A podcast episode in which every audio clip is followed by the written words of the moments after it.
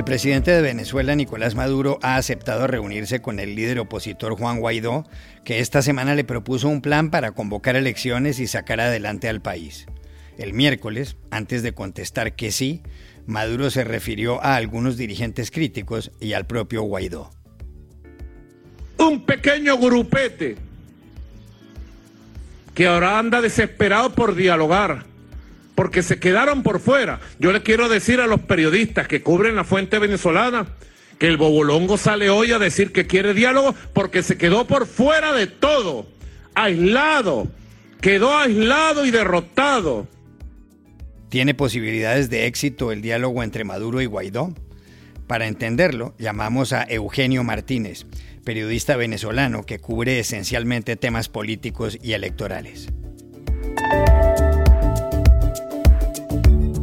En Estados Unidos, el Partido Republicano acaba de despojar a la congresista Liz Cheney del tercer cargo más importante de ese grupo político en la Cámara de Representantes. La razón, sus críticas a Donald Trump. ¿Demuestra todo esto que el expresidente manda en el partido? La corresponsal en Washington, María Luisa Rosell, lo explica en unos segundos. Mañana será un día clave para los usuarios de WhatsApp. Según la red social, quienes para entonces no hayan aceptado los términos y las condiciones de uso tendrán problemas. Podrían quedarse sin la lista de conversaciones e incluso perder su cuenta. ¿Qué tan serias son estas advertencias? Hablamos con Javier Matuk, experto mexicano en cuestiones de tecnología. Hola, bienvenidos a El Washington Post. Soy Juan Carlos Iragorri, desde Madrid. Soy Dori Toribio, desde Washington, D.C. Soy Jorge Espinosa desde Bogotá. Es viernes 14 de mayo y esto es todo lo que usted debería saber hoy.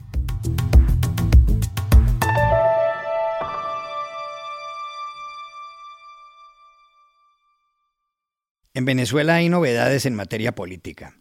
El martes, el líder opositor Juan Guaidó propuso un gran acuerdo nacional con el fin de que se convoquen elecciones bajo la supervisión de otros países. El acuerdo comprende, por otra parte, una campaña masiva de vacunación. Reflotar la economía de ese país de 28 millones de habitantes fue otro de los objetivos planteados por Guaidó, a quien varias naciones reconocieron en 2019 como presidente interino de Venezuela. Guaidó hizo sus declaraciones en un vídeo difundido por distintas plataformas. Planteamos un acuerdo nacional que incluya, para lograr este objetivo de salvar a Venezuela, la convocatoria de un cronograma de elecciones libres y justas, la presidencial, parlamentarias, regionales y municipales con observación y respaldo internacional, la entrada masiva de ayuda humanitaria y vacunas contra el COVID, garantías democráticas para todos los actores, todos, las fuerzas democráticas por un lado y el chavismo también, con mecanismos para la reinstitucionalización de Venezuela, la liberación de todos los presos políticos, el regreso de los exiliados y justicia transicional.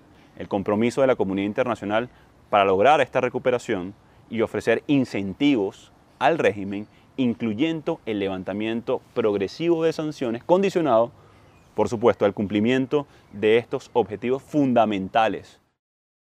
Al día siguiente, Nicolás Maduro reaccionó. El presidente, en el poder desde cuando en 2013 murió Hugo Chávez, respondió por televisión.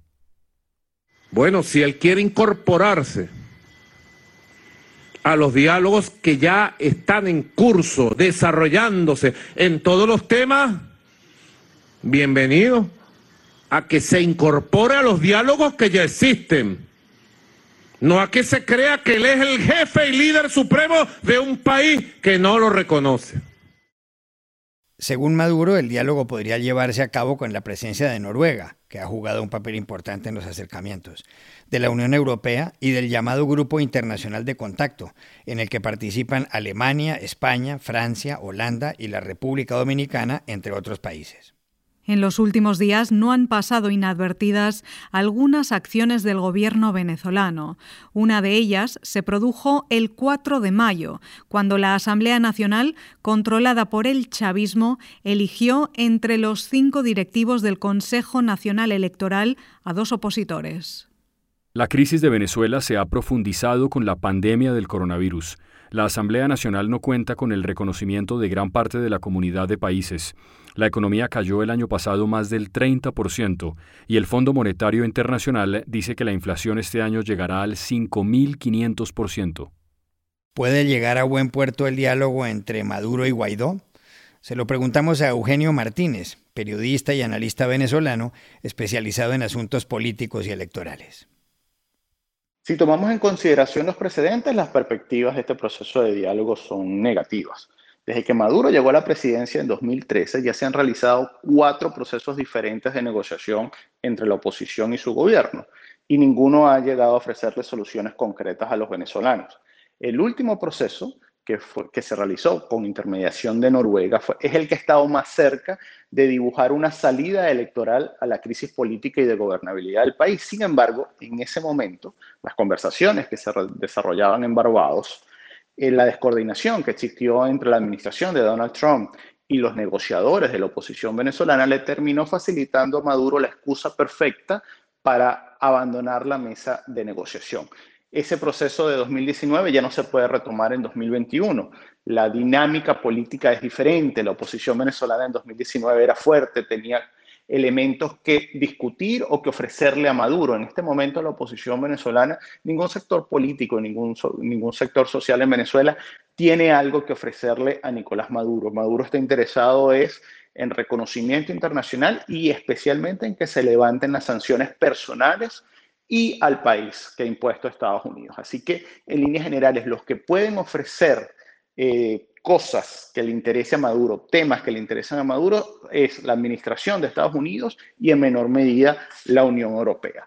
Mientras Estados Unidos y la Unión Europea no se sienten directamente a negociar con Nicolás Maduro o no participen de una ronda de negociación con Maduro, es muy poco lo que se va a poder avanzar. Hasta el día de hoy, Maduro ha realizado en los últimos meses algunas concesiones unilaterales, concesiones que persiguen tratar de llegarle a los Estados Unidos especialmente en la estrategia de tratar de disminuir la presión que existe eh, con el tema de seguir imponiendo sanciones internacionales o personales. Sin embargo, las perspectivas en este momento son realmente negativas.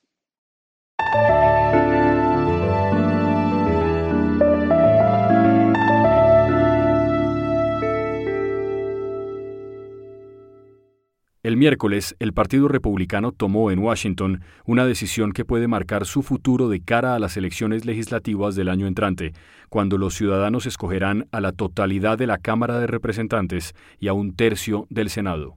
La decisión también puede dejar claro si el que manda en el partido es Donald Trump y quién podría ser el candidato en 2024. ¿Qué fue exactamente lo que pasó el miércoles, Dori?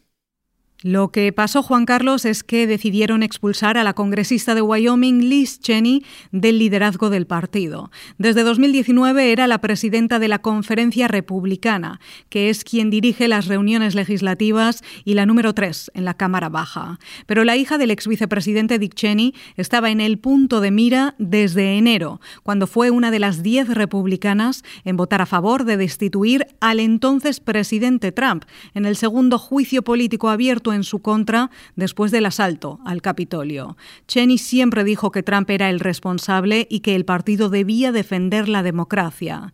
El impeachment no salió adelante y algunos conservadores propusieron expulsarla entonces. El líder de la minoría republicana en el Congreso, Kevin McCarthy, la defendió hasta la semana pasada, cuando Cheney se plantó contra Trump, que sigue hablando de fraude electoral en 2020. Y McCarthy dijo que la congresista estaba creando división y convocó una votación para echarla del cargo. Antes ella se despidió. Today we face a threat America has never seen before. A former president who provoked a violent attack on this Capitol in an effort to steal the election has resumed his aggressive effort to convince Americans that the election was stolen from him. He risks inciting further violence. Millions of Americans have been misled by the former president. They have heard only his words, but not the truth. Hoy enfrentamos una amenaza que Estados Unidos nunca ha visto antes. Un expresidente que provocó un ataque violento a este Capitolio en un esfuerzo por robar las elecciones ha retomado sus agresivos intentos para convencer a los estadounidenses de que le robaron las elecciones a él, dijo Cheney. Advirtió que puede provocar más violencia y que millones de personas han sido engañadas por Trump porque solo han escuchado sus palabras, pero no la verdad. Poco después fue expulsada con 146 votos a favor, 61 en contra y una abstención. Gracias, Dori. Queda entonces demostrado que el jefe de los republicanos es Donald Trump, que es él el que manda. Para saberlo consultamos en Washington a la periodista peruana y corresponsal de Uno TV de México, María Luisa Rosell. Yo creo, Juan Carlos, que lo que ha ocurrido con la congresista republicana de Wyoming, Liz Cheney, es una demostración del poder y la influencia de Trump en el Partido Republicano estando fuera de la Casa Blanca. Un poder y una influencia que van a jugar un rol definitivo en las elecciones de medio término del Congreso en noviembre del año entrante. Trump ha solidificado su influencia entre los congresistas republicanos en la Cámara Baja, Creo que hay dos fuerzas que empujan al Partido Republicano en direcciones opuestas. Por un lado están los republicanos que quieren un deslinde con Trump y por otro aquellos que lo arropan pensando en esos 70 millones de votantes que respaldaron al expresidente en las elecciones del 2020.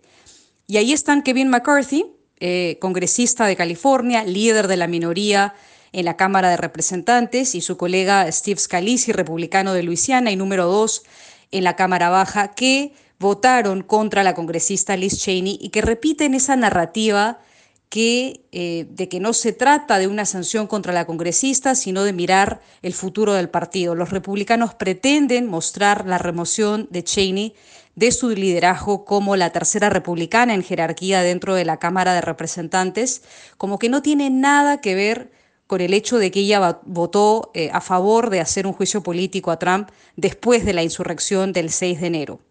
Ella ha sufrido un gran daño político. Si miras la votación anterior a su remoción, ella había recibido el respaldo de 145 de sus colegas de bancada que apoyaban su permanencia como la líder número 3 de los republicanos en la Cámara de Representantes, contra 61 que pedían quitarle el puesto. Cheney quiere ir a la reelección para defender su curul por el estado de Wyoming, un estado tradicionalmente republicano, y ya hay hasta seis candidatos republicanos en ese estado que buscan arrebatarle su asiento en el Congreso. No olvidemos además que Trump ganó en ese estado con el 70% de los votos.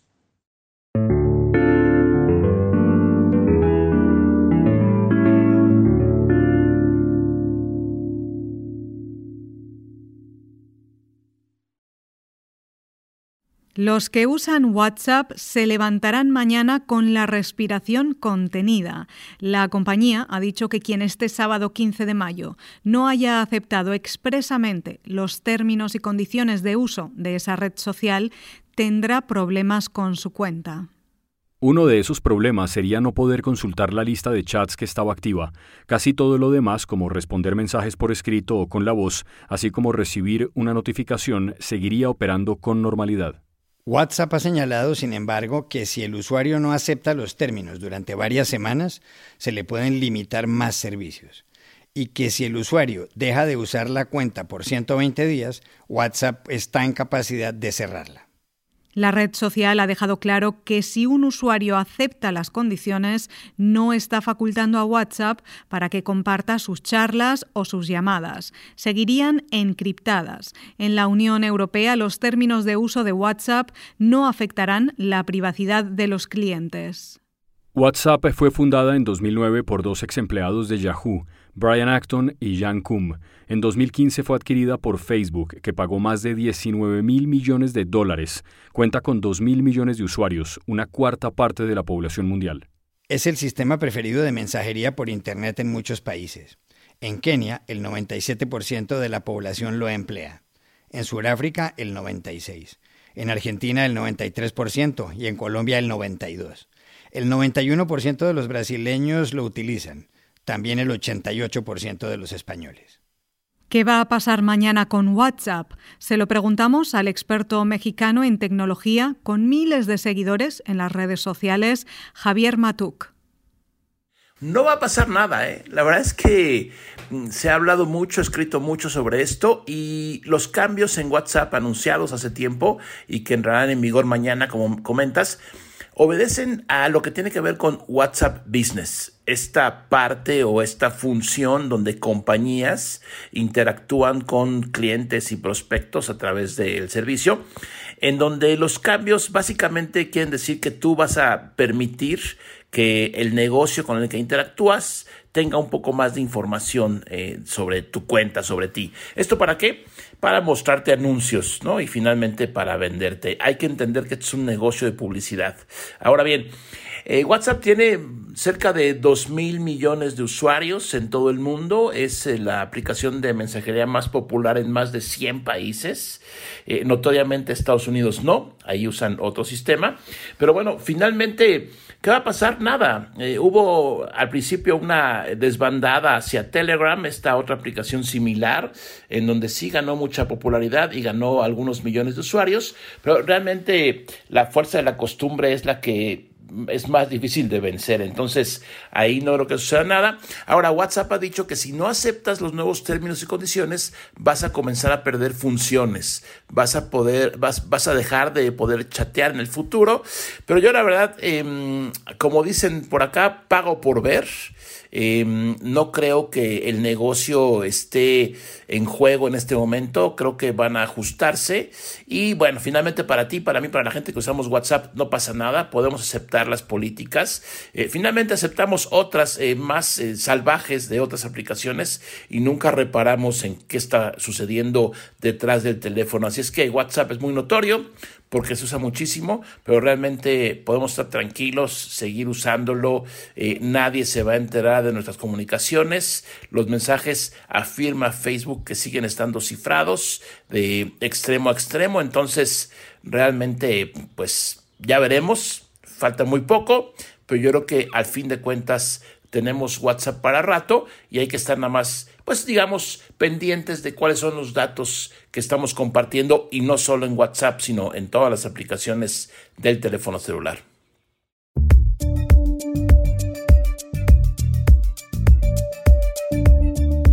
Y estas son otras cosas que usted también debería saber hoy. Los choques entre israelíes y palestinos se agravaron en la madrugada de hoy viernes. Había versiones de que por primera vez desde 2014 el ejército de Israel había entrado en la franja de Gaza, apoyado por tanques de combate. Los bombardeos aéreos continuaban por quinto día consecutivo. En la frontera de la franja se apostaban 9.000 reservistas y tres brigadas. El grupo palestino Hamas seguía disparando cohetes en dirección a Tel Aviv y a otras ciudades ciudades israelíes. Había lanzado más de 1.700. Al momento de grabar este podcast se reportaban 103 palestinos muertos, incluidos 27 niños. En Estados Unidos, la gente vacunada podrá estar sin mascarilla y no tendrá que mantener las distancias en la mayoría de los casos. Lo informó ayer el Centro para el Control y la Prevención de Enfermedades. Su directora, Roger Walensky, dijo, si ya están vacunados pueden empezar a hacer las cosas que dejaron de hacer por la pandemia. Todos anhelábamos este momento en el que podemos recuperar algo de normalidad. If you are fully vaccinated, you can start doing the things that you had stopped doing because of the pandemic. We have all longed for this moment when we can get back to some sense of normalcy. Mm, a veces hay noticias esperanzadoras. Y aquí termina el episodio de hoy de El Washington Post, El Guapo. En la producción estuvo John F. Burnett. Por favor, cuídense mucho. Y pueden suscribirse a nuestro podcast en nuestro sitio web, elwashingtonpost.com, seguirnos en nuestra cuenta de Twitter, arroba el post, y también nos encontrarán en Facebook buscando el Post Podcast. Chao, hasta la próxima.